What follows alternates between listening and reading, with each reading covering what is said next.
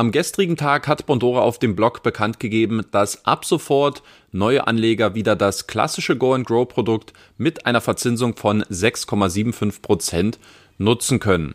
Warum Bondora diese Entscheidung getroffen hat, was das für uns als Anleger bedeutet und warum ich losgelöst von dieser Entscheidung bereits im letzten Monat angefangen habe, mein Go and Grow Konto abzubauen, darüber spreche ich im heutigen Video.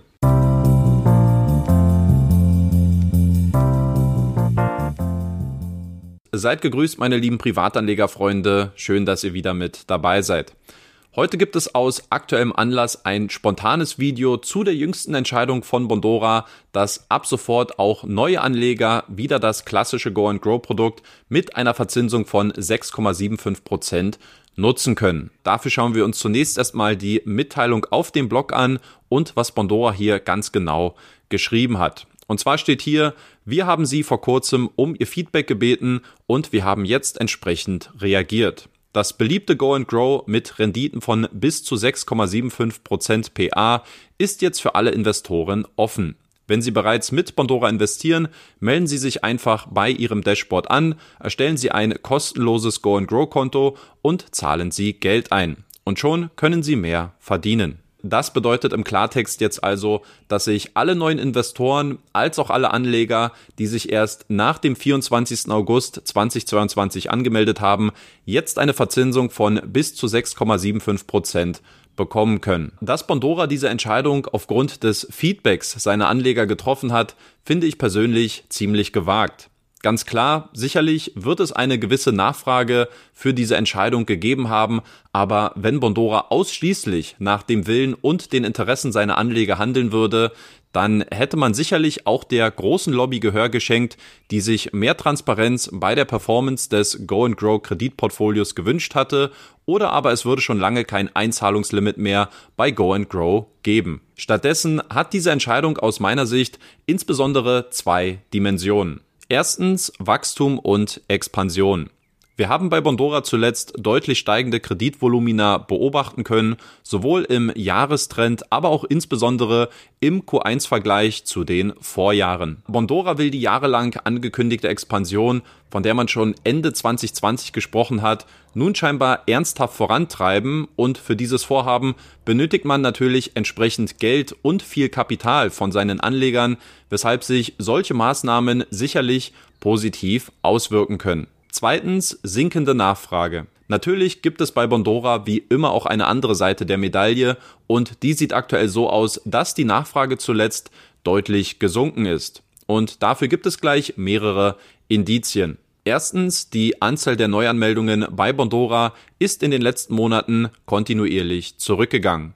Zweitens, Bondora hat erst vor drei Wochen wieder das monatliche Einzahlungslimit für die bestehenden Go-and-Grow-Anleger auf 700 Euro erhöht. Drittens, das allgemeine Zinsumfeld für einlagengesichertes Tagesgeld ist deutlich attraktiver im Vergleich zu einer unregulierten Plattform mit einer nur vierprozentigen Verzinsung via Go and Grow Unlimited. Und viertens, auch direkte Wettbewerber im Peer-to-Peer-Umfeld wie Manifit Smart Saver, wozu es die nächsten Tage ein neues Video von mir geben wird, nehmen Bondora kräftig Marktanteile ab. Von daher ist das Scheitern von Go and Grow Unlimited mit einer Verzinsung von aktuell nur 4% absolut vorprogrammiert gewesen. Unabhängig davon habe ich aber schon im letzten Monat damit begonnen, mein Go and Grow Konto stückweise abzubauen und auch hierfür möchte ich euch meine Beweggründe ganz kurz schildern. Erstens, mir persönlich ist es immer noch ein Dorn im Auge, dass Bondora sich trotz der großen Nachfrage dagegen gewehrt hat, die Performance des Go and Grow Kreditportfolios offenzulegen.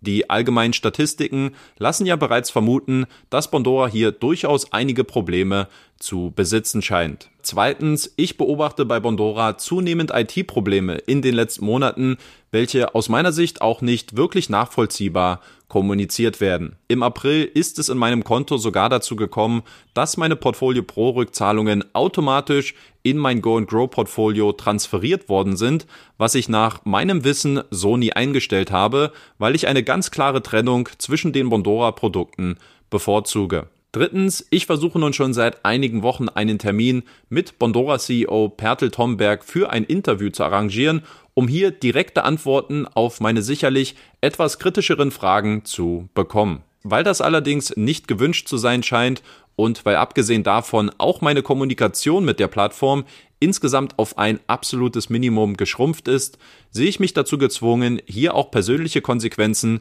für mein Investment zu ziehen. Und viertens, meine Kritik an Bondora, die ist jetzt nicht wirklich neu, was sicherlich auch viele der längeren und teuren Zuschauer unter euch wissen werden. Es gab für mich aber immer zwei Gründe, weshalb sich mein Investment bei Go and Grow kaum verändert hat und warum ich dieses Investment auch eigentlich nie angefasst habe. Erstens, ich habe keine akute Gefahr für mein Investment bei Go and Grow gesehen und ich würde das jetzt auch in gewissen Teilen noch weiterhin unterschreiben. Und zweitens, der Mangel an liquiden Alternativen. Und gerade bei letzterem Punkt sehe ich jetzt momentan mit Optionen und Alternativen, wie zum Beispiel Esgetted, Income Marketplace oder zum Beispiel auch Manifit Smart Saver, genügend andere Optionen, welche hier meine Go and Grow Position ersetzen können. So viel zu meiner Einschätzung bezüglich der jüngsten Entwicklungen bei Bondora Go and Grow. Tut mir bitte noch den Gefallen und lasst eine Bewertung für dieses Video da, wenn ihr mich und die Arbeit auf meinem Kanal unterstützen wollt. Ich sage vielen lieben Dank fürs Zuschauen und ich würde mich freuen, wenn ihr auch in ein paar Tagen wieder mit dabei seid.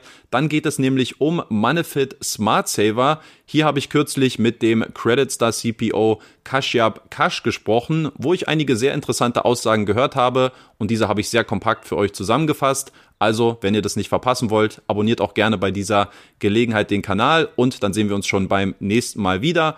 Bis dahin, haut rein Leute und ciao.